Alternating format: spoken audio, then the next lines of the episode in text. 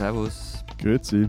Und hallo, willkommen zurück aus der Sommerpause und willkommen damit zur 263. Ausgabe unseres Transalpinen Podcasts mit Lenz Jakobsen, Politikredakteur bei Zeit Online in Berlin. Matthias Daum, Leiter der Schweizer Ausgabe der Zeit in Zürich. Und Florian Gasser, Leiter der Österreichseiten der Zeit in Wien.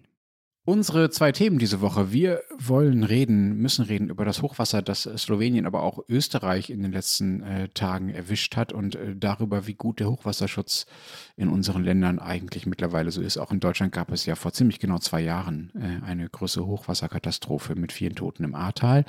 Und wir reden, tada, ähm, auch wenn es gerade zumindest hier in Berlin nicht besonders heiß ist, äh, über Siesta und die Frage, wie eigentlich bei uns die Mittagspausen funktionieren und ob man sie nicht vielleicht ausdehnen sollte, könnte, müsste, so wie das in Spanien beispielsweise traditionell der Fall ist. Wir sind erreichbar äh, für alle Fragen, Anmerkungen, Beschimpfungen und Lobhudeleien an alpenenzeit.de per Mail und natürlich per Sprachnachricht an die WhatsApp-Nummer unten drunter in den Show Notes. Und bevor wir jetzt anfange mit den Themen, muss ich mal wieder gestehen, dass ich äh, etwas lapidar zwei ostdeutsche Städte verwechselt habe.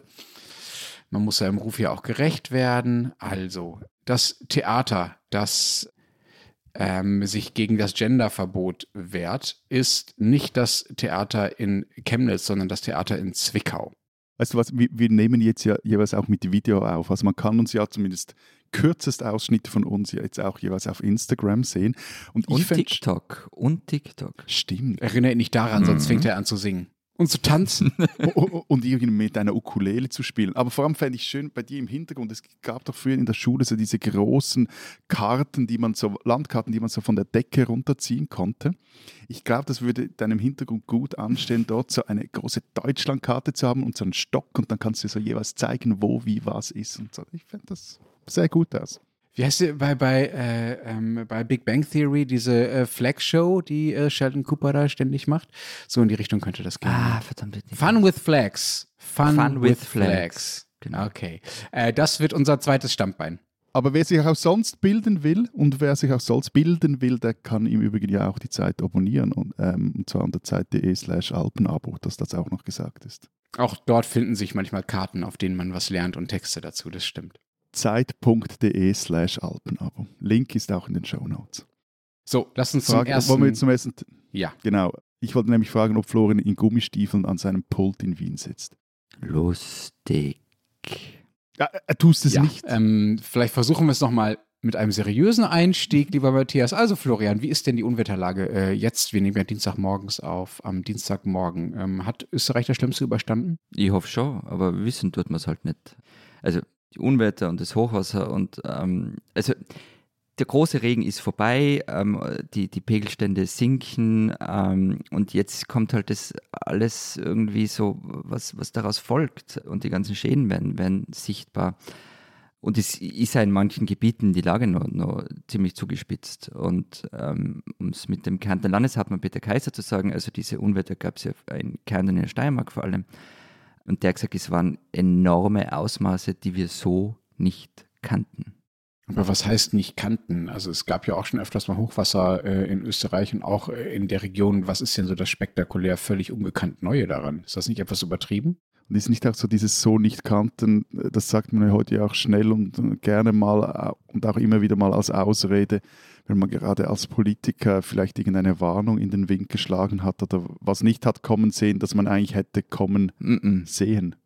Es geht jetzt nicht auf grammatikalisch, aber ihr wisst, was ich meine. Ich weiß, was du meinst, ja, ja. Ähm, also man hat es ja kommen sehen. Ähm, darüber reden wir dann noch. Und einfach so, ich glaube schon, dass er, dass er recht hat. Also nimm mal an das, das äh, Bundesland Kärnten her. Wie viele Leute sind denn das etwa? irgendwas zwischen 550 und 600.000 Einwohnerinnen und Einwohner. Und, also ungefähr so viel wie Dortmund. Und naja, und das sind 65 von den 132 Gemeinden allein in dem Bundesland sind betroffen von diesen Hochwassern und allem, was dazugehört. Und also in der Gemeinde äh, Globasnitz in Kärnten ist zum Beispiel ein halber Bike einfach ins Tal gerutscht. Es ist ein Hügel. Ja, aber wenn man sich die Bilder davon anschaut, man, man glaubt ja zuerst gar nicht, was da einfach weg ist von dem Berg. In der, in der Steiermark hat es in manchen Gegenden Ende vergangener Woche in zwölf Stunden so viel geregnet wie sonst im ganzen August. Und allein bis Sonntagabend gab es nur in Kärnten fast 3300 Feuerwehreinsätze. Was halt jetzt noch das Problem ist, weil du gefragt hast, wie die Lage jetzt ist, ähm, ist es ist Grundwasser ist ein Problem, ähm, weil es einfach nur relativ hoch ist und die Erde ist halt sehr feucht und ähm, kann leicht rutschen. Mhm. Das ist jetzt das Gefährliche. Kam das denn auch so plötzlich wie damals äh, im Ahrtal? Ich habe es schon erwähnt, das ist ja äh, vor zwei Jahren hier die große Flugkatastrophe äh, gewesen, wo es innerhalb weniger Stunden äh, die A äh, und auch äh, die Nebenflüsse so dramatisch angeschwollen sind, dass die Leute völlig überrascht wurden davon. Wie plötzlich war das Hochwasser in Kärnten und in den anderen betroffenen Regionen? Ja, also man hat schon ab Anfang, Mitte vergangener Woche ähm, gewusst, dass da enorme Regenmengen kommen werden. Und man hat auch begonnen, sich auf Überschwemmungen einzustellen. Also das war schon relativ früh, dass man damit Vorbereitungen angefangen hat. Bei uns war ja das große Thema damals, dass diese ganzen Warnungen nicht funktioniert haben. Also, dass die Leute einfach nicht wussten, was auf sie zukommt, dass sie nicht evakuiert wurden, dass äh, mhm. vermeintlich dafür entwickelte Warn-Apps und äh, alte Sirenen, Sirenen zumindest nicht so funktioniert haben, äh, wie sie sollten. Wie war das bei euch? Äh, wurden die Leute rechtzeitig gewarnt? Wurde evakuiert? Genau, über das haben wir ja damals geredet, ähm, dass mhm. zum Beispiel Sirenen wirklich jede Woche in Österreich getestet werden, immer am Samstag zum Mittag und so. Und, und die haben geläutet diesmal. Genau, also in der Nacht auf Freitag war der Niederschlag gigantisch und die Vorhersagen sind nicht besser geworden. Und es wurde dann eben in manchen Regionen Zivilschutzalarm ausgelöst. Und Sag doch mal, was genau ist das Zivilschutzalarm? Das ist ja ein Terminus, mit dem zumindest ich jetzt im Alltag nicht besonders mm. vertraut bin. Was muss ich da machen und woran merke ich, dass Zivilschutzalarm ist? Genau, also Zivilschutzalarm heißt, dass einfach Einsatzkräfte alarmiert werden, die stehen dann auf Standby oder beginnen schon mit Vorbereitungsarbeiten, aber eben auch die Bevölkerung informiert wird über alle möglichen Kanäle. Und äh, es sind dann auch schon am Freitag äh, mehrere Ortsteile evakuiert worden. Manche Orte waren da übrigens schon abgeschnitten. Aber eben so wie ich das aus der Entfernung überblicken kann, hat der Katastrophenschutz eigentlich ganz gut funktioniert. Und gegen manche Dinge kannst du halt auch recht wenig tun. Also zum Beispiel am, am Sonntag kam es zum Todesfall, der ist tragisch. Und da hat ein Mann sein Fahrrad auf dem durch ein Absperrband gesperrten Glanradweg ähm, geschoben und ist da vermutlich von der Strömung mitgerissen. Also Glanradweg, also, also ein Veloweg, der an einem Fluss namens Glan entlang führt. Ja, ja. genau, genau. Ja, ja. Oder was anderes, was, ähm, was jetzt am Montag Thema war, weil ich vom Grundwasser geredet habe. Also rund um Klagenfurt zum Beispiel ist das Grundwasser teilweise nur einen halben Meter unter der Gebäudeunterkante. Und da hat man natürlich dann das Problem, dass man die Keller nicht gescheit auspumpen kann. Oder beziehungsweise du pumpst sie aus und das Wasser ist sofort wieder da. Und da war jetzt eine Folge davon, dass einfach Fäkalien durch die Badezimmer und Häuser herumgeschwommen sind. Moment, das verstehe ich nicht. Also das, der Grundwasserpegel, also das Wasser in ja. der Erde, ist so nah an den Fundamenten der Häuser. Genau, dass es reinkommt. Dass wenn ich sozusagen das Wasser in die, also auf die Erde kippe, dann fließt das nicht ab. Nein, also wenn du es auspumpst, kommt einfach sofort wieder was daher, weil das Grundwasser schon da ist, auf der Höhe, wo du auspumpst. Ah, okay, mhm, verstehe. Ja. Also Sisyphus. So haben sie es auch genannt, Sisyphus-Arbeit, ja. Aber, aber ich meine, das klingt jetzt alles tragisch und eklig und shit hitzt der Badezimmer und so, aber eigentlich, aber du hast es ja selber gesagt, eigentlich hat ja Österreich dieses Unwetter bisher doch ganz gut gemeistert. Tote ist ein Tote zu viel, klar. Aber Vedovec war anscheinend ja sogar abgesperrt. Also was willst du da aus, aus Sicht jetzt des, des Staates oder der Politik machen? Und eben, das, das scheint mir jetzt auch aus der noch weiter entfernten Ferne betrachtet, hat auch der große Unterschied zum A-Hochwasser zu sein. Also eigentlich ist alles so gelaufen, wie es sollte, Rekordregenmenge hin oder, her.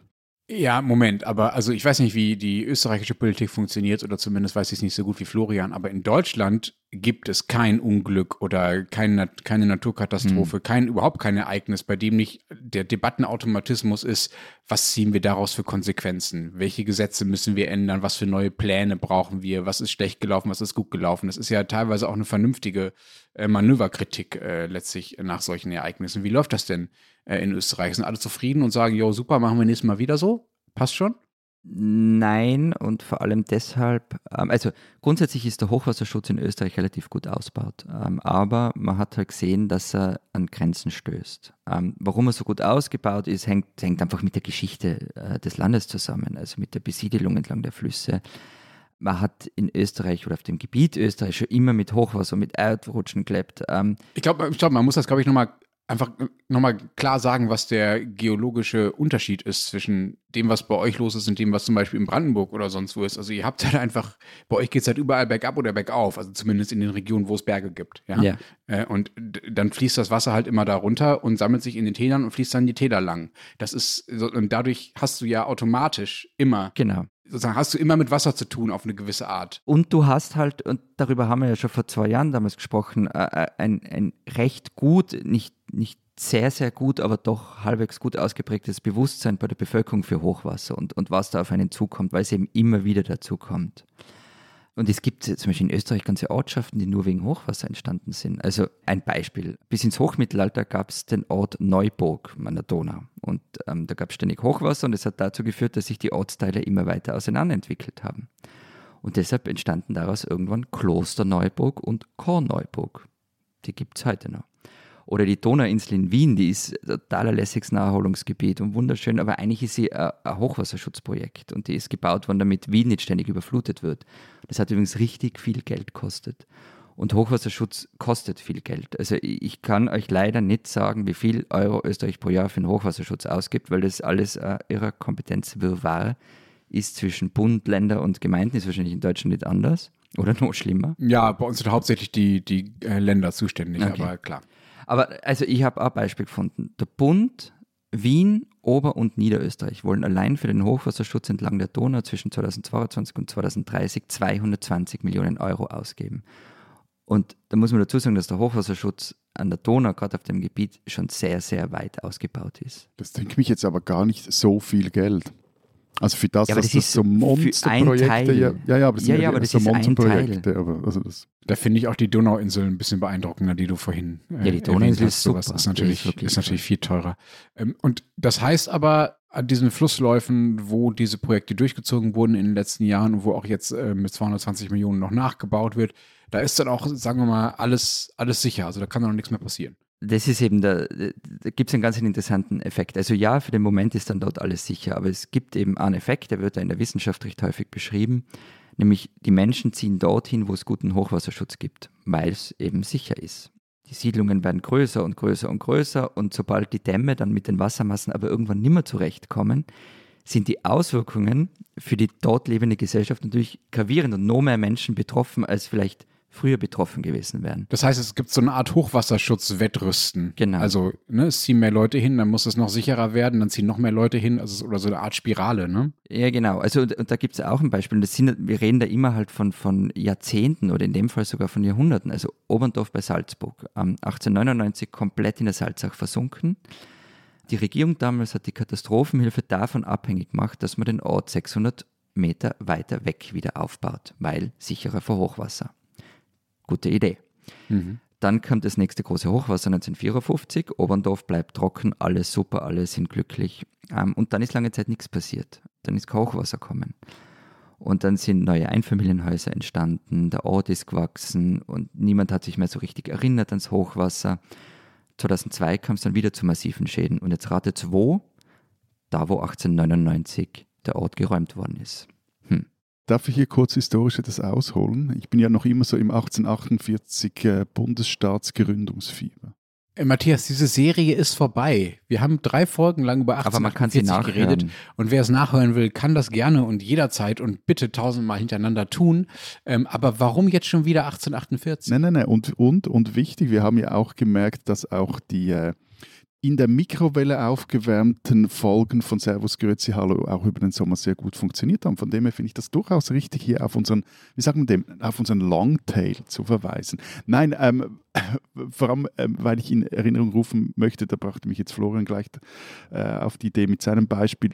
Zum einen, wie wichtig Hochwasserkatastrophen bei der Staatswertung der Schweiz waren und zum anderen auch, wie groß halt der Einfluss dieses Vergessens, also dieser, dieser Erinnerungslücken ist, gerade wenn es um äh, Katastrophenschutz geht, ja? Na, ich würde sagen, da habt ihr so ein Projekt, dass so die Bilder von Überschwemmungen aufgehalten werden nicht und äh, den Menschen gezeigt werden immer mal wieder. Das hast du mal erzählt. Genau, und vor allem hatten wir eine, eine große Erinnerungslücke, aber da komme ich später dazu. Also das äh, eben 1848 wird die moderne Schweiz gegründet und und wir wissen jetzt seit ein paar Wochen endlich wie und warum. alle wissen wie, warum und vor allem aber die Staatswerdung der Schweiz könnte man eben auch anhand der Reaktion des Staates auf Naturkatastrophen erzählen. Also 1862 gab es einen Bericht an den Hohen Schweizerischen Bundesrat über die Untersuchung der schweizerischen Hochgebirgswaldungen von einem Elias Landolt, der war Professor für Forstwirtschaft an der ETH Zürich. Und der wies, weiß jetzt nicht ob zum ersten Mal, aber sicher das erste Mal sehr prominent auf den direkten Zusammenhang zwischen den äh, abgeholzten Wäldern im Gebirge und den äh, Überschwemmungen in den Talebenen hin. Weil was du vorhin, Lenz, gesagt hast, eben es, das Wasser weiß bei uns zumindest in den hügeligen oder gebirgigen Gebieten, wo es lang geht, nämlich immer runter und dann raus aus dem Tal. Und wenn da weniger Wald an den Hügel oder an den Berg hängen äh, steht, dann flutscht da nicht nur Wasser runter, sondern kommt halt auch noch Dreck und Stein und alles sonstige Geschiebe mit. Und diese Untersuchung führte dann zu einem Artikel in der Bundesverfassung von 1874, die dem Bund das Zitat Recht der Oberaufsicht über die Wasserbau- und Forstpolizei im Hochgebirge einräumte. Und wie ja unsere geschätzten Hörerinnen und Hörer wissen, war die Schweiz am Anfang noch viel föderalistischer organisiert als heute. Also erst nach und nach kamen Kompetenzen von den Kommunen zu den Kantonen, vor allem aber auch von den Kantonen zum Bund. Und unter anderem jetzt diese Kompetenz, die Oberaufsicht da. Wisst ihr, woran mich das erinnert? Nein.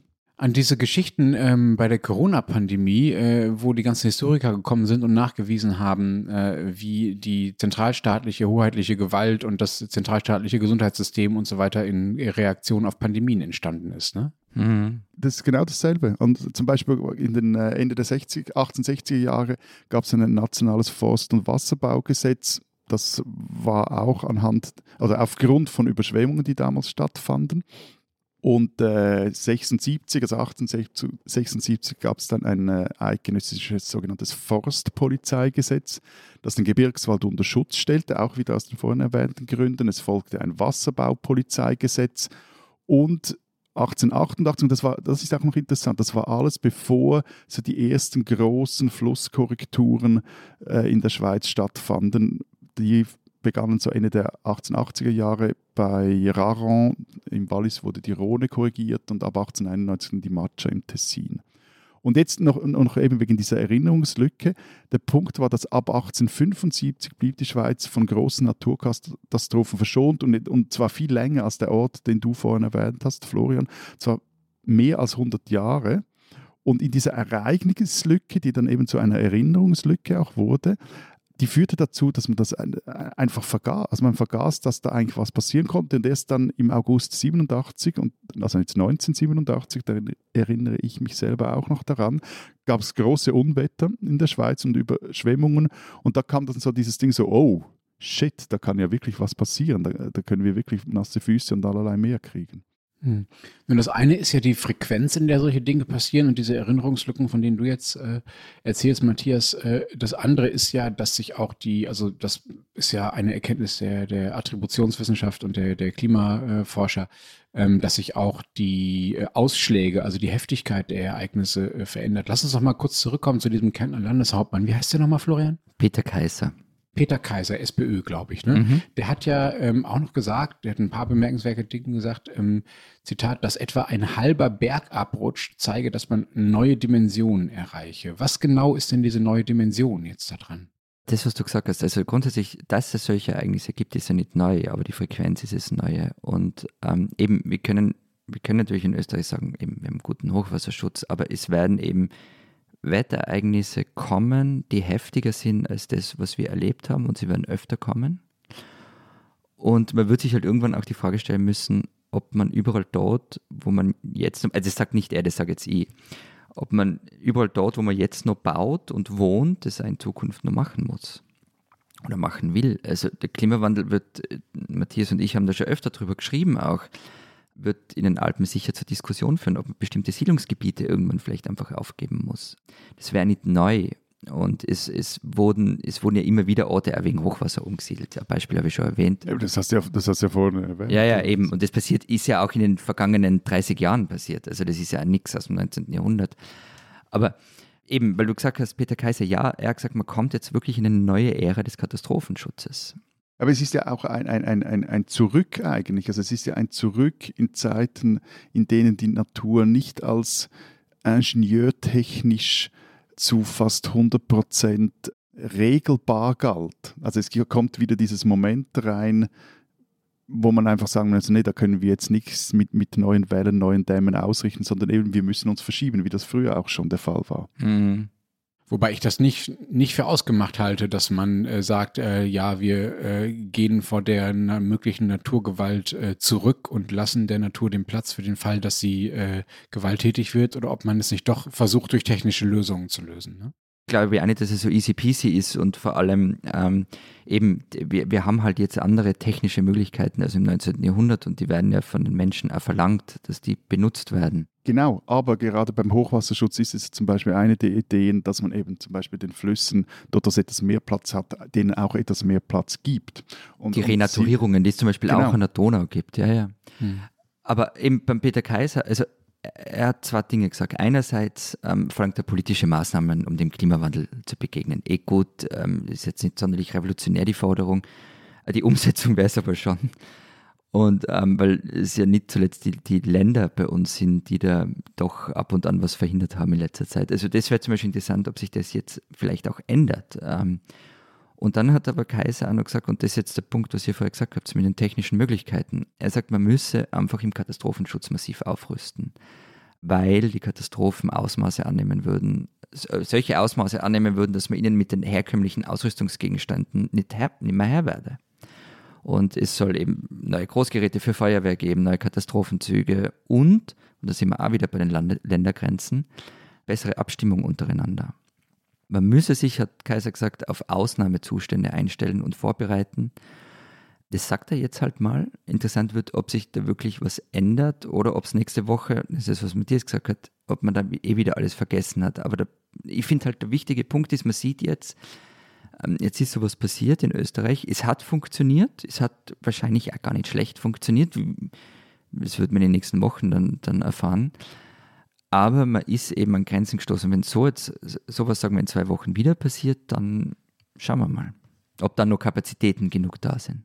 Lenz, äh, vor zwei Jahren, Florian und, und auch du haben es ja schon erwähnt, eben haben wir über das, äh, haben wir schon einmal hier über Hochwasser diskutiert. Es ging da, da um die, das Ahrtal, das überflutet wurde. Und du hast vorhin auch gesagt, eben der, der, in Deutschland sei also der Mechanismus, dass dann gleich nach, äh, was haben wir richtig, was haben wir falsch gemacht, etc. gefragt werde. Was hat denn Deutschland aus diesem Ahrtal-Hochwasser jetzt gelernt? Ja, gute Frage. Also erstmal ist der große Unterschied ja zwischen dem Ahrtal-Hochwasser und dem, was jetzt in Österreich und Slowenien passiert, ist, dass äh, beim Ahrtal-Hochwasser ganz eindeutig sehr viel nicht funktioniert hat. Also Landräte, die nachts nicht aus dem Bett gekommen sind oder sich selbst erst in Sicherheit gebracht haben, bevor sie andere gewarnt haben, Ministerinnen, die im Urlaub waren und sich nicht so wirklich äh, mhm. gekümmert haben, Warnketten, die nicht funktioniert haben, ähm, auch falsche Besiedlung. Also da ist völlig klar, äh, dass da sehr viel falsch gelaufen ist, dass viel zu spät evakuiert wurde, viel zu spät reagiert wurde. Da sind 185 Menschen gestorben. Das muss man sich mal vorstellen. Ich habe das jetzt für diese Folge nochmal nachgeschaut. Ich hatte das nicht mehr im Kopf, dass das wirklich so viele Menschen waren, die damals umgekommen sind bei diesen Hochwasserkatastrophen ähm, in den Flüssen in Rheinland-Pfalz und Nordrhein-Westfalen. Jetzt könnte man denken, zwei Jahre ist eine lange Zeit, um da die Dinge mal anders und äh, besser zu machen. Man kann sich auch in Österreich ein Vorbild nehmen und einfach gucken, was im Ahrtal falsch gelaufen ist. Aber, und das klang auch schon ein bisschen an, beim Hochwasserschutz geht es ja zu sehr großen Teilen ums Bauen.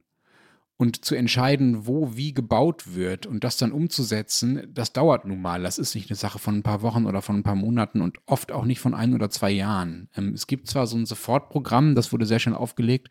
Da haben Bund und Länder damals 30 Milliarden Euro äh, reingetan. Das ist für Schadensersatz und Wiederaufbau äh, zugesagt, dieses Geld, aber halt für Wiederaufbau. Das heißt, grob so wie vorher, weil sein Haus verloren hat, kann es neu bauen und kriegt das zu 80 Prozent ungefähr äh, bezahlt.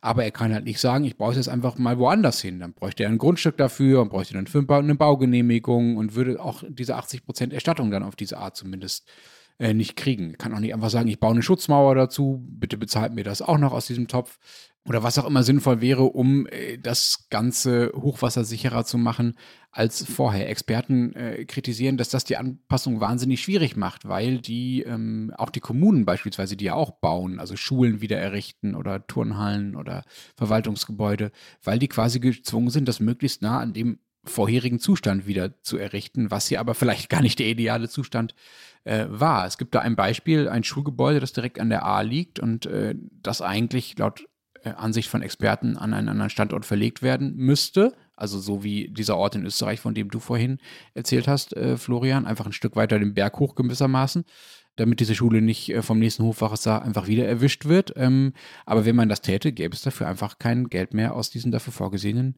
Hilfstöpfen. Das ist etwas äh, kurzfristig gedacht, um es jetzt mal diplomatisch auszudrücken. Ja, aber damals, als dieses Sofortprogramm aufgelegt wurde, ähm, war das Bedürfnis nach kurzfristiger Hilfe nun mal auch sehr groß, auch in der Öffentlichkeit. Da standen einfach viele, viele Leute obdachlos auf der Straße und wollten von der Politik sehr schnell eine Antwort darauf haben, aus was für Geldern und auf welchem Wege sie sich dann schnell wieder ein neues Haus bauen oder äh, kaufen können. So. Und ähm, diese Töpfe, 30 Milliarden Sofortprogramm, sind vielleicht nicht für langfristige Raumplanung und langfristige Klimaanpassung da. Das muss getrennt davon laufen. Da müssten die Kommunen und Länder grundsätzlich herangehen und das dauert nun mal. Da geht es dann um Bebauungspläne, um Infrastrukturplanung. Das ist eine Sache von Jahrzehnten, ehrlicherweise. Und was dann schneller geht, sind dann die kleineren Dinge. Und das kann man auch im Ahrtal natürlich sehen. Da werden die Brücken, die jetzt wieder aufgebaut werden, werden beispielsweise mit so breiteren Bögen gebaut. Also nicht so kleine Bögen mit so fünf Pfeilern im Wasser, wo dann das Wasser gegenknallt, sondern so breite Bögen, damit das Wasser besser durchfließen kann und die Brücke nicht wegreißt. Dann geht es um Flussläufe, die künstlich begradigt wurden, die jetzt wieder renaturiert werden, zum Teil und mit so ähm, Wiesen ausgestattet werden, wo dann das Wasser auch mal versickern kann, wenn es ein bisschen höher steigt. Dann gibt es so Treibgutrechen. Das ist quasi das, was äh, Matthias du beschrieben hast äh, mit den äh, Entwaldungen ähm, an den Berghängen. Ne? Also die Bäume, die äh, äh, verhindern, dass da die Geröllmassen die Berge runterrasen zusammen mit dem Wasser. Das sind bei uns dann diese Treibgutrechen. Also da werden quasi Pfähle äh, aufgestellt, damit die ähm, Steine und das ganze andere Zeugs äh, nicht mitgespült wird und äh, die Häuser kaputt schlägt. Denn das ist ja das, wodurch die Häuser dann oft auch kaputt gehen.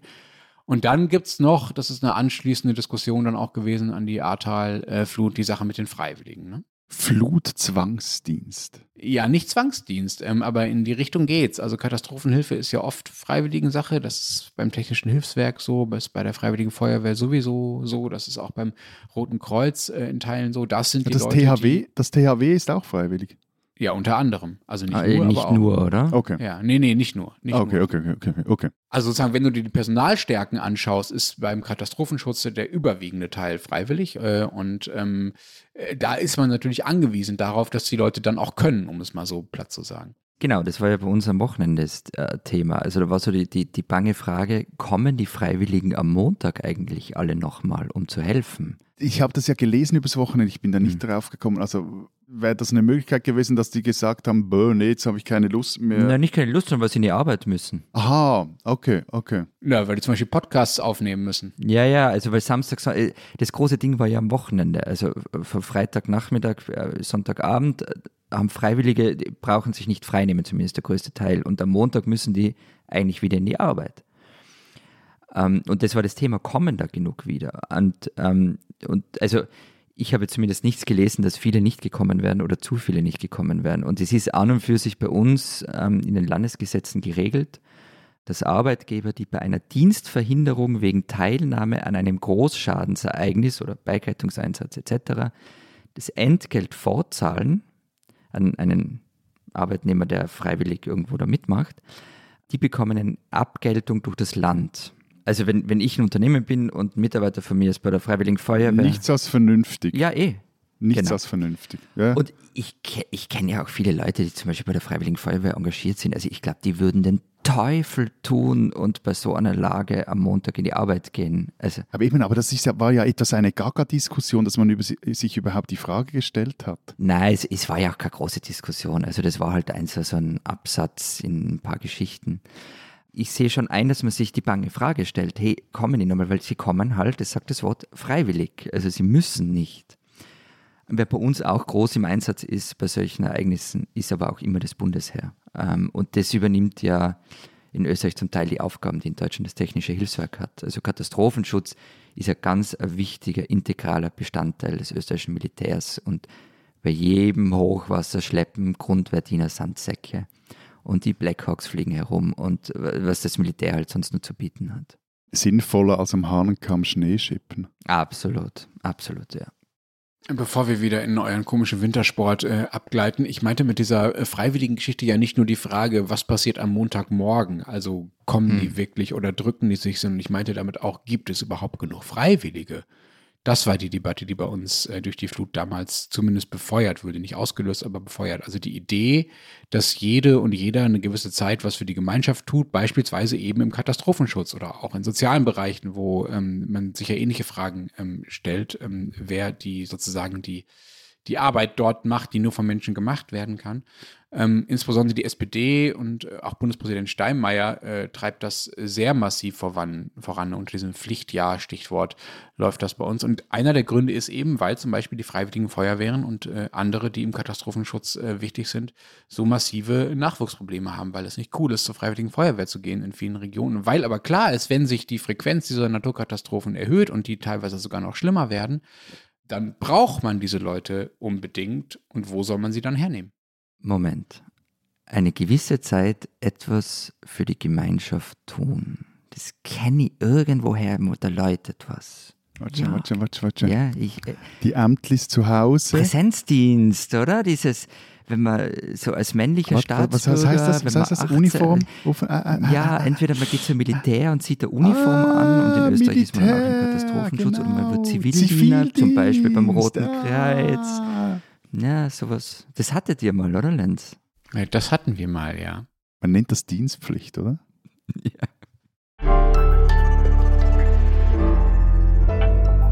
Diese Deutsche sollten Sie kennen. Ich habe jetzt keine Ahnung, was ihr daraus macht, was ich euch jetzt vorlege. Ähm, mich interessiert Fußball ja eigentlich nur bei zwei Anlässen. Nämlich ja. entweder, wenn Österreich mal gegen Deutschland gewinnt, passiert halt nicht so oft, das heißt, kann mich nicht interessieren. Und wenn ihr zwei in irgendeiner Form wegen Fußball leidet, dann interessiert es mich auch. Und ich habe jetzt irgendwie so am Rande mitgekriegt, dass eure beiden Teams bei der Frauenfußball-WM gescheitert sind. Was ihr jetzt daraus für erkennen macht, go for it. Ich wollte es nur gesagt haben. Also bei Lenz hatte ich das Gefühl, es herrsche wieder mal Staatstrauer. Aber Deutschland nimmt ja jede Möglichkeit wahr, um die Staatstrauer auszurufen. Nein, du musst das anders sehen. Wir hatten halt berechtigte Hoffnung, was zu erreichen, im Gegensatz zu euch. Also, dass man nicht trauert, wenn man eh weiß, dass man schlecht ist und ausscheiden wird, ist auch klar. Bist das war in Deutschland. was für eine Präpotenz. Darf ich da fürs Protokoll einfach festhalten, dass ihr es bei der Frauenfußball-WM in äh, Australien und Neuseeland nicht über die Vorrunde hinaus geschafft habt und wir es zumindest ins Achtelfinale geschafft haben, wo wir dann die Spannung verloren haben. Es war ein grauenhafter Match. Ich bin mir sicher, du wirst es mir noch einige Jahre vorhalten. Also Moment, äh, Moment die Schweizer sind weiterkommen. ja, sicher sind die Schweizer die Schweizerinnen. Florian. Die Schweizerinnen. und, und, der reißt das Maul so weit auf. Ja? Ja, na klar. Ja, ja. Ich muss mich ja, ich muss mich ja irgendwie verteidigen. durch Angriff. Das kennt ihr doch. Äh, das war schon ziemlich hart, dass die Frauen ausgeschieden sind. Und das. Es war ja vor allem hart, weil eure Männer schon genau. kein Bein mehr vor das andere. Genau, weil, weil, sehr viele Texte erschienen sind, sehr viele Texte erschienen sind, die gejubelt haben. Ja, ja, die Männer, die sind wirklich jetzt mal gerade richtig schlecht und die haben es gar nicht hingekriegt. Aber zum Glück gibt es ja noch die Frauen und die werden das jetzt alles gut machen und schaut auf diese Mannschaft.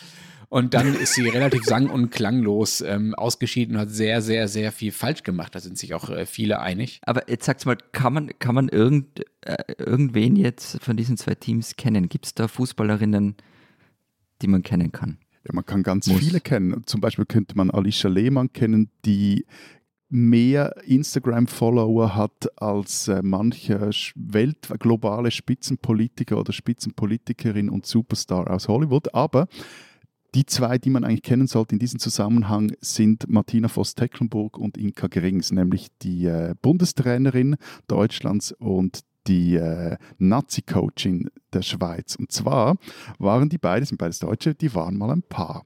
Und vor einem Länderspiel im Vorfeld, jetzt gehen wir sehr weit zurück, einige unserer Hörerinnen und Hörer werden damals gar noch nicht auf der Welt gewesen sein, im Vorfeld der Olympischen Spiele im Jahr 2000 in Sydney, da, sind wir wieder bei Australien, hat Martina Voss-Tecklenburg, die damals Kapitänin der deutschen Nationalfrauschaft war, erfahren, dass ihre Partnerin Inka Grings eine Affäre hat. Da hat sie diesen Vertrauensbruch schwer getroffen und sie hat das Gespräch mit der damaligen Bundestrainerin gesucht. Die hat zunächst Verständnis vorgegeben etc. pp. Aber tags darauf wird Martina Voss-Tecklenburg aus der Frauschaft geworfen.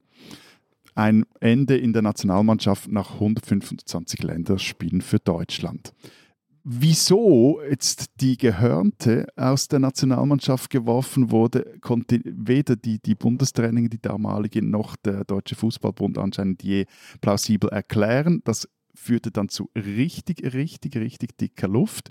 Später aber sagte dann Voss Tecklenburg, die äh, sechs Jahre, die ich mit meiner Partnerin zusammen war, bereue ich nicht. Heute weiß ich aber, dass ich nie mehr mit einer Frau zusammenleben werde. Ich stehe auf Männer. Und äh, sie hat dann auch äh, geheiratet, 2009, den langjährigen äh, Vorstand von Fortuna Düsseldorf, eben einen Herrn Tecklenburg. Und anscheinend jetzt auch vor der, dieser WM haben die beiden ihr Hochzeitsversprechen nochmals erneuert. Inka Grings blieb dann aber in der Nationalmannschaft, spiel, also in der deutschen Nationalmannschaft, spielte weiter und das Ganze wurde dann aber noch verwickelter, weil Martina Voss-Tecklenburg wurde dann Bundestrainerin der Schweiz. Und wer wurde ihre Nachfolgerin oder ihre Nachnachfolgerin?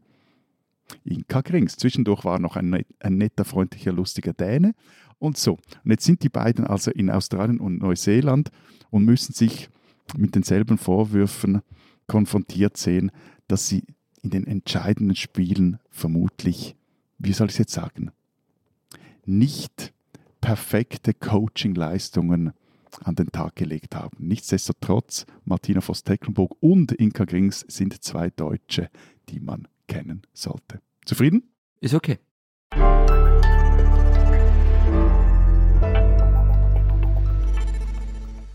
Mahlzeit. Entschuldigung, es ist 9.59 Uhr mhm. und der Österreicher denkt ans Fressen. Sicher. Mahlzeit. Also erstens einmal, ich denke ungefähr ab 10 Uhr dran, dass, es, dass ich in zwei Stunden Mittag essen kann oder mir was, weil ich habe den ganzen Vormittag immer Hunger. Ja. Das ist aber eigentlich interessant, weil eigentlich gibt es ja überhaupt nichts auf Essen oder was es dazu Ja, da, dazu kommen wir ja dann okay. noch. Aber, aber Mahlzeit ist der wichtigste Gruß in Österreich so zwischen 11 und 14 Uhr. Also da brauchst du nicht mit dem Hallo oder Guten Tag oder Grüß Gott kommen. Zumindest seit 1945 ist das der wichtigste Gruß. Ja, okay. also zwischen 11 und 14 Uhr der wichtigste Gruß in Österreich. Ähm, und also im ganzen Land, wenn du jemanden triffst, sagst Mahlzeit. Und irgendwo habe ich mal einen Tweet gelesen. Ähm, ich weiß leider nicht mehr vor wem, das ist wirklich schon eine Zeit her. Und der ging ungefähr so, vermutlich kann man um die Mittagszeit zu jedem österreichischen Minister oder Ministerin vordringen, wenn man von den Sicherheitsschleusen bis zum Vorzimmer einfach mit einem total selbstbewussten Mahlzeit durchmarschiert. man kommt überall durch. Äh, probierst du es mal? Du kriegst einen großen Haufen Köttbullar von mir okay, passt. zur Belohnung dafür, wenn du das probierst. Und mach aber dazu bitte auch, kennt ihr diesen Ferngruß, wenn man so, wenn man so an den Tisch geht, gerade beim Mittagessen und so auf den Tisch klopft, sagt, ich mach mal Ferngruß. Kennt ihr das mhm. auch? Mahlzeit. Nö. Und dann klopft man so zwei, dreimal auf den Tisch. Ganz schrecklich. Das ist wirklich noch die Krönung äh, davon. Das kannst du dann in Deutschland äh, probieren. Aber wieso zum Teufel kommst du jetzt auf schwedische Fleischbällchen? Weil ich gerade zwei Wochen in Schweden war äh, und weil ich äh, die Schweden sehr dafür bewundere, wie sie das mit den Pausen handhaben. Die haben nämlich eine sogenannte Fika. Wisst ihr, was das ist? Klingt irgendwie entweder schlüpfrig oder nach einem, einem mallorquinischen Landgut.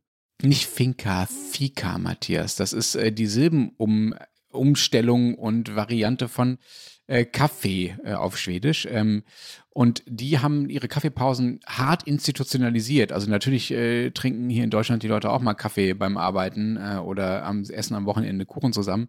Aber in Schweden gibt es dafür einen extra Begriff, nämlich Fika. Und das ist tatsächlich auch zwischen den ähm, äh, Sozialpartnern, wie es so schon heißt, äh, geregelt, dass äh, nämlich Arbeitnehmer ähm, am Vormittag und am Nachmittag äh, Kaffeepause machen dürfen zusammen. Und dann essen sie zum Beispiel Zimtschnecken dazu Köppola eher weniger. Ne? Okay, aber äh, das, Sie müssen zusammensitzen oder Sie müssen am Arbeitsplatz bleiben, nicht wie in der Mittagspause, wo du rausgehen kannst. Na, sie kriegen keine Abmahnung, wenn sie sich nicht zu den anderen setzen. ich, ich weiß ja nicht. Also in, Schwe in Schweden könnte ich mir das durchaus vorstellen. Also. Eben, also. Und, und wie, wie lange dauert das? Also 20 Minuten. Und zwar zweimal. Also am Vormittag und am Nachmittag ähm, kommt man dann zusammen und trinkt vor allen Dingen Kaffee. Schweden gehört ja auch zu den Ländern, in denen äh, mit am meisten Kaffee überhaupt getrunken wird. Meine Erfahrung aus den zwei Wochen sagt äh, fast immer nur Filterkaffee. Boah. Und, und das zählt zur Arbeitszeit. Das zählt zur Arbeitszeit, genau. Also das wird also nicht, nicht wie. Genau, anders als Mittagspausen bei uns zumindest, die ja quasi ausgerechnet werden aus der Arbeitszeit. Also wenn du acht Stunden arbeitest und Mhm. 30 Minuten Mittagspause machst, dann arbeitest du von 8 bis 16.30 Uhr letztlich, ne? weil du halt eine 30 Minuten Mittagspause gemacht hast. Das ist bei der Fika nicht so. Da machst du einfach während der Arbeitszeit Pause und das äh, scheint zu funktionieren. Schweden ist ja volkswirtschaftlich nun nicht gerade äh, am Hungerast. Okay, also ich finde, das sollte man grundsätzlich bei uns einführen, aber wenn wir Du meinst während des Podcasts. Während Äh, des einmal, Podcasts machen wir einmal während des ersten Themas und einmal während des zweiten Themas. Tschüss. Zwei, Min zwei Minuten Kaffeepause. Nee, nee, eben nicht Tschüss. Das ist ja das schwedische Modell. Es ist ja eben nicht Tschüss. Also wir müssen du musst, Wir dann müssen dann zu weiter. dritt Okay. irgendwie Oh. Zwangspausen machen und Zimtschnecken Okay. fressen. Wie, wie, wie macht ihr denn überhaupt Mittagspause? Ja, nicht in einer von der Firma subventionierten Kantine wie die Kolleginnen und Kollegen in Hamburg. Das weiß ich. Das war jetzt wichtig. gell? In Berlin hier übrigens auch nicht. Ja, ich, ich, das war auch völlig nicht gegen Berlin gerichtet. Das war ein, ein Hieb gegen die Hamburger Kolleginnen und Kollegen. Nein, also wenn ich im Büro bin und mit meinen Kolleginnen und Kollegen hier, dann holen wir entweder ein Sandwich oder einen Salat oder wir bestellen uns etwas ins Büro. Wenn ich einen Lunchtreffen habe, dann esse ich auswärts. Aber wenn wir jetzt eben hier im Büro sind und nicht gerade wirklich voll, voll, voll im Stress, essen wir eigentlich meistens gemeinsam. Und ich finde das auch recht wichtig, weil es sich äh, beim Essen auch mal etwas locker dahin plaudern und äh, labern lässt. Man hat dann wirklich auch eine Pause, irgendwie vo- so Halbpause vom Arbeiten zumindest so. Ja, aber man sitzt halt, also ich verstehe das Konzept, ich finde es halt so, äh, ähm, dieses Mal von den Kolleginnen und Kollegen wegkommen, auch nicht schlecht. Ja, ich weiß nicht, ich glaube, wenn ich bei dir im Büro arbeiten würde, ich würde ganz gern rausgehen in der Mittagspause. Wenn ich mit Matthias in einem Büro sitzen würde, würde ich auch fliehen, ja. Jetzt hast du, jetzt hast du, jetzt hast du wirklich, jetzt hast du haarscharf die Kurve noch gekriegt. Ja. Weil du eigentlich im ersten Teil deiner Aussage gesagt hast, dass du mit so unmöglichen Leuten bei dir zusammenarbeitest, von Menschen denen der du Welt über Mittag zusammen. endlich mal Ruhe brauchst und dann hast du es noch so knapp auf mich schieben können. Genau. Ja, ist gut. Nein, aber ich so, sitze gerne mit meinen Kolleginnen und Kollegen über Mittag zu Tisch. Ich bin halt ein Gemöckiger. sagen die das auch? Das ist so wurscht, die haben jetzt nichts zu sagen. Na, ich bin nämlich an und für sich total ein mieser Mittagspausenmensch. Also wie gesagt, ich denke ab 10 dran, hey, wann kann ich endlich was essen? Aber das tue ich dann, ich sitze halt dann mit einem Brot vorm Computer und glotze in den Bildschirm, während ich kau. Oh Gott. Ja, und da bin ich übrigens nicht allein. Also laut einer Umfrage futtern 61 Prozent mehrmals pro Woche irgendwelche belegten Weckerln zum Mittag und 30 Prozent hocken dabei am Schreibtisch. Das scheint ja in den USA, also daher kenne ich das nur völlig Mhm. normal zu sein, ne? Also dass du, dass du quasi in deiner, in deinem Cubicle da Ja, äh, sitzt und äh, dir das mitgebrachte Essen reinziehst. Das äh, finde ich wirklich völlig, völlig schrecklich. Also ich bin auch eher bei Matthias. Ich weiß auch nicht warum. Ich habe das irgendwann mal angefangen und, und nicht aufgehört. Und also vor allem am, am Montag und Dienstag, also wenn wir Blattproduktion haben, dann, dann mache ich das eigentlich fast immer. Das andere ist allerdings, wenn ich wirklich rausgehe ähm, und, und ein Treffen zu Mittag habe oder so, dann kann es echt passieren, dass ich so schnell nicht wiederkomme, weil ich mich halt irgendwo komplett verquatscht habe. Also das ist auch schon vorkommen. Das sind so die zwei Varianten meiner Mittagspause. Man muss ja diese Wiener Mehlspeisen auch erstmal verdauen, ne? Also es dauert ja auch eine gewisse Eben. Zeit. Ihr kennt ja nun, also ihr habt die Hamburger Kollegen schon erwähnt, ähm, äh, ihr kennt ja nun auch so ein bisschen die Arbeitsroutinen äh, in Deutschland. Fallen euch denn Unterschiede auf zwischen den Ländern in den Mittagspausengewohnheiten äh, oder sind wir da alle gleich, gleich diszipliniert und diszipliniert? Ist es nicht dramatisch unterschiedlich, finde ich. Der Kaffee ist schlechter. Ja, das ist der dramatische Unterschied. Und ja. der andere Unterschied ist eher die, die Frage, in wie einer großen Einheit arbeitest du. Also wenn du jetzt eben wie die Kollegen in Hamburg am Speersort halt in einem mittelgroßen Betrieb arbeitest mit eigener Kantine, gibt es andere Mittagsroutinen. Also wenn du in kleineren, kleinen Außenbüros, wie jetzt Florian und ich arbeiten, oder bei Zeit Online ist, glaube ich, auch, ihr habt ja immer dieses Drama, wo gibt es überhaupt was zu essen, oder müsst ihr da in dem Park um euer Grasblau rum euch irgendwie noch Wachteleier und äh, irgendwelchen Wildspinat suchen, damit ihr was zu essen kriegt. Du hast wirklich keine Ahnung von brandenburgischer und Berliner Vegetation und Flora und Fauna. Ähm, aber bevor das Gerücht auskommt, dass mein Arbeitgeber mich verhungern lässt, also es gibt auch in der Nähe unserer Redaktion in Berlin äh, Möglichkeiten, etwas zu essen und wir können uns auch Mittagessen ähm, äh, vorbestellen. Ähm, das wird dann in die Redaktion äh, geliefert, aber auf unsere Kosten äh, natürlich. Aber ähm, ehrlich gesagt stimmt das, dass das wirklich ein Problem ist. Also es gab in unserem alten Standort gab es eine Kantine, nach seit dem Umzug gibt es das nicht mehr und seitdem fällt mir das Mittagessen schwerer, wenn ich in der Redaktion bin, weil ich es halt organisieren muss. Ich muss es mir halt entweder vorher bestellen oder ich muss irgendwo hinlaufen und ähm, man sitzt eben auch nicht mehr so einfach wie in der Kantine an einem natürlichen Ort zusammen, ähm, sondern man muss sich verabreden fürs Mittagessen. Und das führt zu einer Art äh, Sozialstress. Also ich muss mir überlegen, mit wem gehe ich heute Mittagessen, wen frage ich und dann sagen die, nein, ich kann nicht, dann muss ich andere fragen, dann fragen andere mich und dann ist da genug ich Platz, dann will plötzlich zu fünf mitgehen oder so. Also das ist einfach eine wahnsinnige Logistik, auf die ich sehr gerne verzichten würde. Und dazu kommt ein ähnliches Problem wie bei dir, äh, Florian, ähm, dass ich ähm, oft ähm, zu wenig oder gar nicht frühstücke, weil ich nicht dazu komme oder es vergesse, ärgerlicherweise, blöderweise, äh, kindlich, kindischerweise.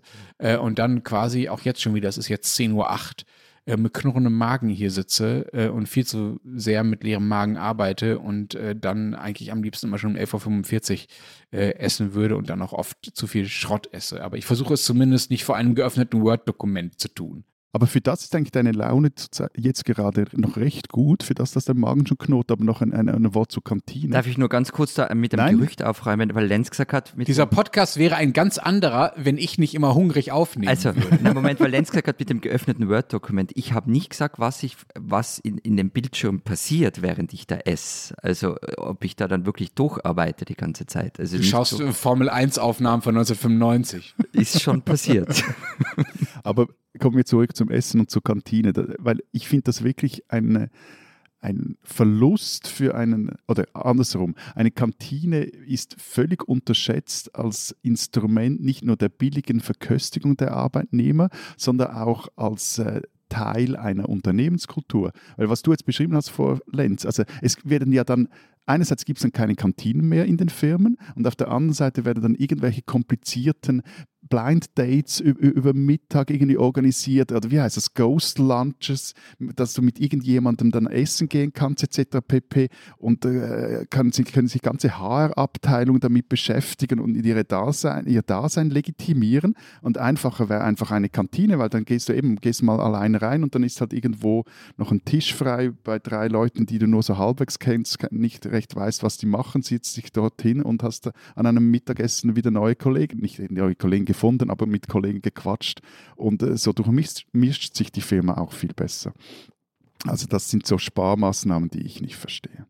Auch ich möchte die Initiative für eine Kantine bei Zeit Online hiermit formal unterstützen. Vielen Dank äh, dafür, äh, lieber äh, Matthias. Ähm, wie ist denn bei euch in euren Ländern ähm, die Mittagspause überhaupt gesetzlich geregelt? Gibt es ein Recht darauf? Oder würde das die Schweizer Wirtschaftsbremsen, Matthias? Nein, nein, nein, nein, nein, wir schauen zu unseren Leuten. Also, wenn du ist ganz genau geregelt. Wenn du mehr als fünfeinhalb Stunden arbeitest, hast du das Recht auf 15 Minuten bezahlte tägliche Pause. Dann bei mehr als sieben Stunden sind es 30 Minuten bezahlte Pause und bei mehr als neun Stunden sind's, ist es eine Stunde tägliche Pause und in diesem Fall kannst du die Pause auch aufteilen. Aber, und äh, das tun die meisten Arbeitgeber auch, äh, meistens längere Pause erlaubt, zumindest ganz, ganz, ganz, ganz großer Disclaimer in den bequemen Bürojobs, wie wir sie haben. Also auf einer Baustelle oder in einem Supermarkt oder in äh, einem Fertigungsbetrieb sieht das natürlich dann anders aus. Hm. Also bei uns ist es ein bisschen anders. Ähm, wir fangen erst später an mit der Mittagspause wie, wie ihr, also nicht bei fünfeinhalb, sondern bei sechs Stunden. Also wenn die Arbeitszeit mehr als sechs Stunden ist, dann muss eine halbe Stunde Pause gewährt werden. Und eben, wie Lenz vorher schon gesagt hat, man ist während der Zeit dann nicht beschäftigt und kann aber eben die Betriebsstätte verlassen. Hm. Die Pause kann aber auch, das ist halt eh wieder so ein bisschen für den sinnlosen Teil dieser Regelung, auf zwei Teile zu je 15 Minuten oder sogar auf drei Teile zu je 10 Minuten aufgeteilt werden, wenn es irgendwie erforderlich ist. Ähm, oder, so steht es auf der Homepage äh, vom Ministerium, dies im Interesse der Arbeitnehmerinnen, Arbeitnehmer gelegen oder aus betrieblichen Gründen notwendig ist. Die deutsche Regelung ist fast identisch zu der österreichischen. Also es gibt auch diese Sechs-Stunden-Grenze. Ab, ab neun Stunden darf man dann eine Dreiviertelstunde Pause machen. Übrigens, oder hat man Recht auf eine Dreiviertelstunde Pause. Und man kann das auch splitten, also in diese 15-Minuten-Einheiten. Wobei ich das noch nie, davon noch nie in der Praxis gehört habe. Aber vielleicht liegt das auch an der Art von Branche, äh, in, in der wir arbeiten, dass da solche minutiösen Regelungen äh, zumindest nicht Usus sind. Bei uns kommt dann auch noch was dazu, wird bei euch aber ähnlich sein, dass der Arbeitgeber auch Pausenregelungen erlassen kann. Also kann zum Beispiel ver verlangen, dass eine Pause zu einer bestimmten Zeit oder auch an einem bestimmten Ort verbracht wird. Wie gesagt, das, das macht in gewissen Betrieben, äh, also in Fabriken auch, auch Sinn. Und wichtig, das ist noch ein guter Hinweis, den ich noch gefunden habe, Raucher haben also gesetzlich kein Anrecht auf zusätzliche Rauchpausen. Wobei viele äh, Betriebe das trotzdem einfach durchgehen lassen, wenn Leute rauchen gehen. Ne? Gibt es bei euch eigentlich einen Pausenzwang? Was heißt das? Naja, deutsche Arbeitnehmer müssen nach sechs Stunden Pause machen. Also sie müssen das machen. Das ist nichts, wo sie sagen können, ich arbeite jetzt mal 24 Stunden durch. Arbeitgeber müssen das theoretisch sogar überprüfen und können Mitarbeiter auch dazu verdonnern, Pause zu machen. Mhm. Also wenn du sagst, nee, ich arbeite durch, äh, Genau. dann kann dein Chef dir Ja. sagen, nein, du machst jetzt bitte Pause. Ja. Und wenn nicht, dann kann das arbeitsrechtliche Konsequenzen haben, weil man damit gegen Arbeitsschutzmaßnahmen verstößt und das auch in der Verantwortung des Arbeitgebers liegt, die einzuhalten. so wie ich die Regelung bei uns verstehe, ähm, gibt es diese Verpflichtung auch. Ich habe jetzt nicht das Wort Pausenzwang irgendwo gelesen, aber ich, ich gehe davon aus, dass es verpflichtend ist, ja. Aber wir reden ja eigentlich aus einem ganz anderen Grund über Mittagspause. Da gab es ja einen Vorschlag aus äh, Deutschland, nämlich Ich habe gedacht, wir sprechen darüber, weil, weil äh, Lenz in Schweden war und zu viel Kaffee getrunken hat. Wir sprechen darüber, weil wir alle Hunger haben. Na, aber es gab ja diesen Vorschlag Siesta in den Sommermonaten, zumindest an heißen Tagen. Genau, deutscher Vorschlag, äh, genauer gesagt vom Bundesverband der Ärztinnen und Ärzte des öffentlichen Gesundheitsdienstes. Äh, ist schon ein paar Wochen her, dass sie damit um die Ecke kam, äh, zu einer Zeit, als es in Deutschland deutlich heißer war als jetzt gerade. Da sagte der Chef dieses Bundesverbandes, Zitat, früh aufstehen, morgens produktiv arbeiten, also zum Beispiel mit einer Podcast-Aufnahme, sag ich jetzt. Früh morgens um 10 Uhr. Früh morgens um 10, genau. Mittags Siesta machen, das ist ein Konzept, das wir in den Sommermonaten übernehmen sollten. Ich bin mir ja nicht sicher, ob ich das gut finde. Ja, wobei in Deutschland die Zustimmung erstmal sehr groß war dazu. Ne? Also sowohl von Gewerkschaftsseite als auch von Arbeitgeberseite und auch von unserem äh, berühmten Gesundheitsminister Karl Lauterbach, der aber dann auch gleich gesagt hat, ja, ja, da würde sich die Politik dann aber nicht einmischen.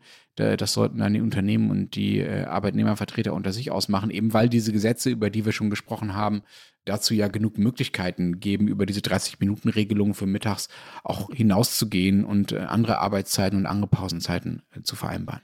Hm. Ja, wa- wa- warum ich mir nicht sicher bin, ob ich es gut finde oder eigentlich finde ich es nicht gut. Ich, ich verstehe das Bedürfnis an diesen heißen Tagen, die waren, die habe ich auch furchtbar gefunden. Aber mich erinnert das ein wenig an geteilte Dienste im Tourismus. Also eben morgens arbeiten, Frühstücksdienst und abends arbeiten beim Abendessen und dazwischen kannst du schauen, wo du bleibst. Und das ist eine Zumutung für jeden, der dort arbeitet. Es ist wirklich eine Zumutung. Und was machst du als Pendler? Was machst du als jemand, der Kinderbetreuungspflichten hat? Also, Du meinst die Zimmerstunde, oder? Ja, bei uns, ja, geteilte Dienste. Ja. Ja, der, der Witz ist ja, dass, dass das im Gastrogewerbe zurzeit eines der großen Probleme ist, wa- warum die kaum mehr Fachkräfte äh, finden. Oder wenn sie ja, und sie checken es aber nach wie vor nicht. Sie sagen nach wie vor, das ist nicht ein großes Problem oder viele von denen in, in der Gastronomie. Das, Ja, ja, und dann hauen ihnen die Köche in Altersheime und Kantinen, Kantinen ab, weil sie dort normale, oder so zumindest sozial verträglichere Arbeitszeiten haben. Ja, mir ist es bei dieser Siesta, äh, meine, Diskussion war es ja nicht wirklich, aber mir ist das ein bisschen vorkommen, als, also auch die Zustimmung, die es da gegeben hat von vielen, als würden sich da privilegierte Menschen ein eigenes ähm, Arbeitszeitmodell schaffen wollen. Ähm, weil, ähm, also für die, die wirklich hart von der Hitze betroffen sind, also für diese Berufe, da gibt es ja schon zumindest, also es gibt gewisse Regelungen oder Vorschläge. Also Bauarbeiter können zum Beispiel ab 32,5 Grad Hitze frei bekommen. Und man müsste halt vielleicht einmal ein bisschen mehr drauf schauen, dass sowas auch wirklich gemacht wird. Ähm, äh, Moment. Die, ja. Bauarbeiter haben bei euch einen Anspruch auf hitzefrei bei 32,5 Grad? Nein, ist eine Kann-Regelung, ist, ist, keine, ist keine Bestimmung. Ähm, das ist eine Kann-Regelung. Ah, es wäre ganz nett. Okay. Ja. In Deutschland steht da überhaupt nichts zu, also sagen wir nichts Konkretes und schon gar keine Gradzahl im Gesetz. Ne? Mhm. Da steht im Arbeitsschutzgesetz nur, dass die Arbeitgeber äh, die Gesundheitsgefährdung möglichst gering halten sollten. Na super. Äh, wenn es so heiß ist. Ja, eben, aber das, ich meine, das kann in der Praxis auch sowas heißen wie, ich stelle mal äh, umsonst Sonnencreme äh, auf die Baustelle ähm, oder spannen ein paar Sonnensegel äh, oder stellen ein bisschen Wasser zur Verfügung.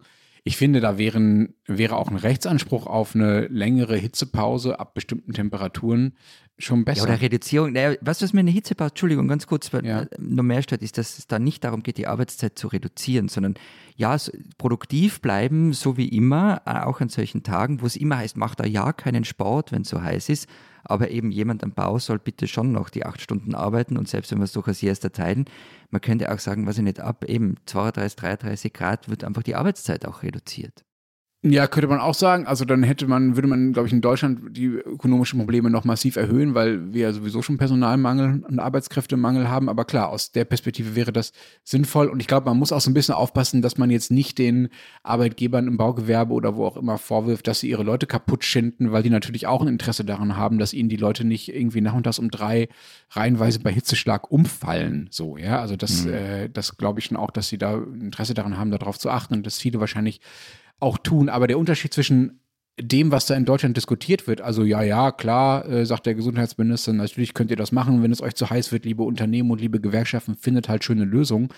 Und dem, was in südeuropäischen Ländern, vor allen Dingen in Spanien, ja über lange Zeit etabliert war, auch wenn es jetzt ein bisschen weniger wird, weil die Leute halt mehr im Bürojob sitzen, ist ja, dass das in Spanien einfach über Jahrzehnte, über Jahrhunderte teilweise kulturell eingeübt war, dass halt einfach alle das gemacht haben. Also die Orte haben halt einfach runtergefahren über die Mittags- und frühe Nachmittagszeit. Und wenn jetzt hier einzelne Unternehmen anfangen zu sagen, ja, ja, aber ihr habt besonders heiße Jobs, ihr dürft jetzt mal ein bisschen länger Mittagspause machen, dann wird das nicht funktionieren. Das wird, glaube ich, nur funktionieren, wenn du wirklich, sagen wir mal, eine gesellschaftsweite Übereinstimmung dazu findest, dass du irgendwie den Tagesrhythmus äh, veränderst. Äh, und das sehe ich überhaupt nicht, dass das kommt. Also das war ein bisschen so eine Sommerloch-Diskussion für meinen Geschmack. Die spinnen, die Schweizer. Matthias hat ja so eine ganz eigene Theorie. Österreich ist Wurstland, Schweiz ist Akasland. Ähm, er hat auch Empirie dazu und, und wissenschaftliche Untersuchungen gemacht, nämlich er ist regelmäßig an der Tiroler Specktheke am Bahnhof in Innsbruck und deckt sich dort ein. Ich muss gestehen, ähm, so, so ganz falsch ist es ja nicht. Also, Siehste? Ja, ich mag den österreichischen Käse schon ganz gern, aber berühmt ist er nicht und auch der österreichische Gastrokritiker Christian Seiler, der übrigens, Klammer auf, eine Kolumne schreibt in unserem Newsletter Gemischter Satz, den man dort nachlesen kann. Der hat einmal in einer Zeit-Alpen-Ausgabe geschrieben, Zitat, der beste österreichische Käse, Bergkäse aus dem Bregenzer Wald, ist ein müder Abklatsch von Appenzeller und dann nur zwei andere, die ich nicht aussprechen kann. Gruyère und Vacherin. Na bitte.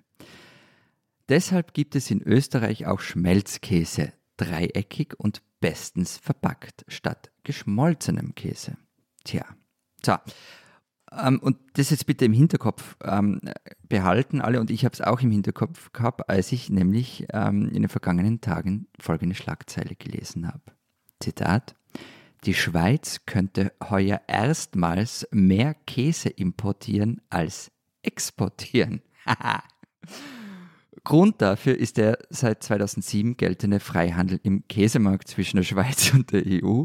Seither kann Käse im Gegensatz zu vielen anderen landwirtschaftlichen Produkten zollfrei gehandelt werden. Über das haben wir, glaube ich, schon mal geredet, diese, dieser eigene Käsevertrag, den ihr euch da ausverhandelt habt. Und weil Schweizer Käse im Ausland teuer sind, gleichzeitig im Ausland aber das Geld nicht mehr so locker sitzt, kauft man dort weniger Schweizer Käse. Ein exportiertes Kilo Schweizer Käse kostet dann auch im Schnitt 10 Franken. Ein importiertes Kilo Schweizer Käse, also ausländischer Käse, kostet 6 Franken pro Kilo. Und jetzt willst du uns dafür spinnen lassen, dass die Ausländer, dass die Ausländer genau, wo- sich unseren Premium-Käse nicht mehr leisten wollen, sondern, sondern lieber ihre Gas- und Stromrechnung bezahlen? Oder willst du uns deinen, Zitat, müden Abklatsch aus dem Bregenzer Wald andrehen, weil der Schweizer Franken gegenüber dem Euro so einen Wert gewonnen hat? Ich, ich komme jetzt nicht genau daraus, wie das in diese Kategorie die Spinnen passt oder so, aber Ja, nicht. Also, so, ähm, ich wollte es einfach gesagt haben. ähm, Weil es einfach zu schön ist. Ähm, Spinnen tut hier ja sowieso, das ist alles richtig. Und vielleicht kann man das mit einem Aufruf beenden. Kauft einen Speck.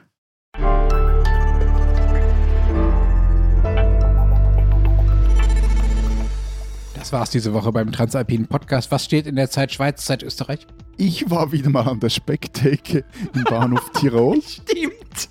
Wobei, nicht, nein, nach Tirol habe ich es nicht geschafft. Ich habe es nur bis Ötztal geschafft und bin dann umgestiegen auf einen Ruckelzug. Das ist aber schon Tirol.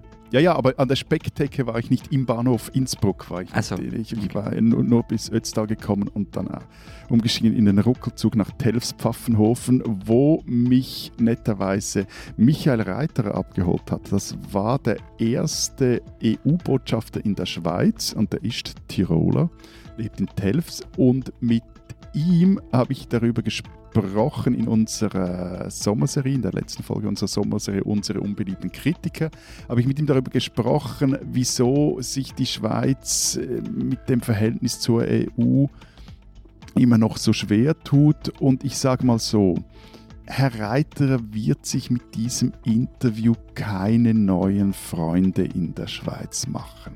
Nachzulesen ist es in der Zeit Schweiz. Wir haben einerseits eine Geschichte natürlich über das Hochwasser in Kärnten und der Steiermark. Christina Pausackel ist äh, derzeit noch dort und wird berichten. Und dann haben wir einen unglaublich tollen Text von der Autorin Sidonie Sargmeister über den Bierwirt. Vielleicht erinnert sie euch noch daran, es war die Geschichte ähm, dieses Bierwirts in Wien, der Sigi Maurer, die grüne Politikerin, beleidigt hatte. Und da gab es dann Klagen und Gegenklagen. Inzwischen wurde er wegen Mordes zu lebenslanger Haft verurteilt. Und Sidonie Sargmeister erzählt die unglaubliche Geschichte. Und wer wissen will, was in Deutschland los ist, kann den Rest der gedruckten Zeit oder Zeit online lesen. Wir hören uns nächste Woche wieder. Bis dahin sagen wir Dank. Mahlzeit. und tschüss.